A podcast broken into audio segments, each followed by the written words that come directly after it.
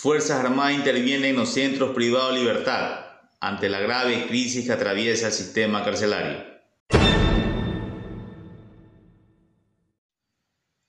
Buenos días a todos los radios escuchas que me sintonizan a esta hora de la mañana. Bienvenido a nuestro sistema integrado de medios. Les saluda su amigo Gilbert Zambrano reportándose desde la provincia de Manabí. Hoy en nuestro segmento Sin Rodeo platicaremos sobre el rol de Fuerzas Armadas en los centros penitenciarios a nivel nacional.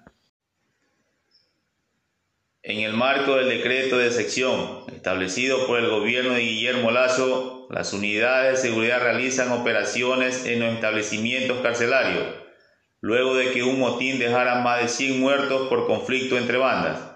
La misión es requisar minuciosamente las penitenciarías en busca de armas y evitar nuevas tragedias.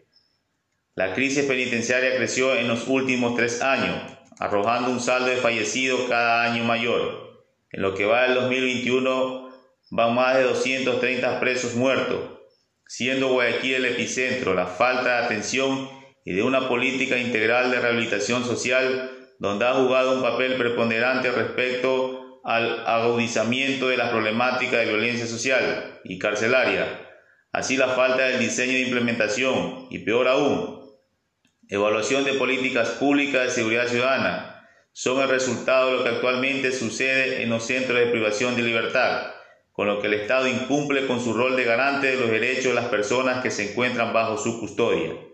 Las Fuerzas Armadas ya están en los centros de rehabilitación social y cumplen con labores complementarias con la Policía Nacional, pero no tienen autorización para el uso progresivo de la fuerza donde el presidente Lazo cree que con la aparición de las Fuerzas Armadas será el primer paso para sofocar este profundo conflicto. Mi pregunta es, ¿será que el presidente Lazo piensa que con la intervención de Fuerzas Armadas en los centros carcelarios se dará solución?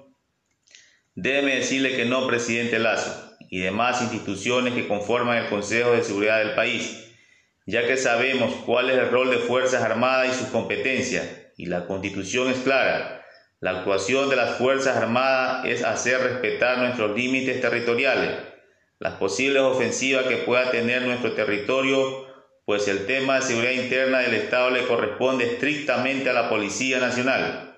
En ese sentido, la Corte Constitucional ha dicho que el rol de Fuerzas Armadas será complementario al de la Policía Nacional y de forma coordinada.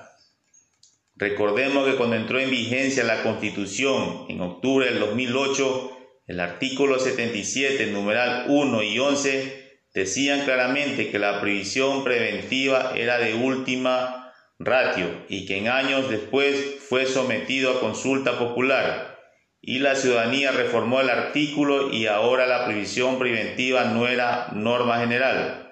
Eso es el verdadero antecedente de lo que está sucediendo. No podemos olvidarnos de lo que hicimos, porque en nuestro país reina el populismo penal. Creemos que todo se va a resolver poniendo penas más graves. Los tipos penales que tenemos son respuestas a las problemáticas. No existe una real prevención. Para que haya efectividad de Fuerzas Armadas en los centros privados de libertad, primero tiene que cambiar la constitución, presidente Lazo, para que ellos tengan el respaldo un cuerpo legal ante cualquier escenario que a ellos se les presente. Imagínese que se dé el caso de un enfrentamiento de PPLs con Fuerzas Armadas y un efectivo de Fuerzas Armadas le da de baja a un PPL, entraría en un conflicto de normas que podría llevar a problemas jurídicos posteriores, porque la Policía Nacional está para resguardar la seguridad interna y los militares están para los problemas externos del país. Pero en el caso de la Policía Nacional, y los guías penitenciarios tienen el respaldo del Código Orgánico Integral Penal para ejercer el uso progresivo de la fuerza. Esto fue normado en el año 2019. Las Fuerzas Armadas no cuentan con esta disposición, pues en mayo del 2021 fue declarado inconstitucional el reglamento aprobado por el Ministerio de Defensa en mayo del 2020. Bajo este contexto, presidente Lazo busque la solución de inmediato no hay resultado eficiente, ya que esta ineficiencia se refleja en la falta de coordinación con otras instituciones del Estado relacionadas con el Consejo de la Judicatura, la Fiscalía General del Estado, la Defensoría Pública y otros ministerios de los sectores productivos o instituciones que podrían aportar para buscar salidas a la crisis del sistema penitenciario. La señora ministra de Gobierno, Alexandra Vela, y la general Tania Varela no dan resultados positivos. Al parecer no saben nada de guerras asimétricas. Busque expertos internacionales e endurezca las leyes. Nombre de manera inmediata a otro ministro o ministra de Estado competentes en temas de seguridad para que la presida el organismo técnico de rehabilitación social, dotándole capacidad suficiente para atender de forma emergente la crisis recurrente por la que atraviesa el sistema. Convoque de manera urgente y prioritaria a una sesión del organismo técnico rehabilitación social para que se apliquen las medidas oportunas que permitan sobrellevar la crisis que se vive en las cárceles del país y con fuerza pública para retomar la seguridad del sistema carcelario. Reportó para ustedes Gilbert Zambrano para UNEMI Sound. UNEMI, UNEMI, UNEMI, UNEMI, Sistema Integrado de Medios.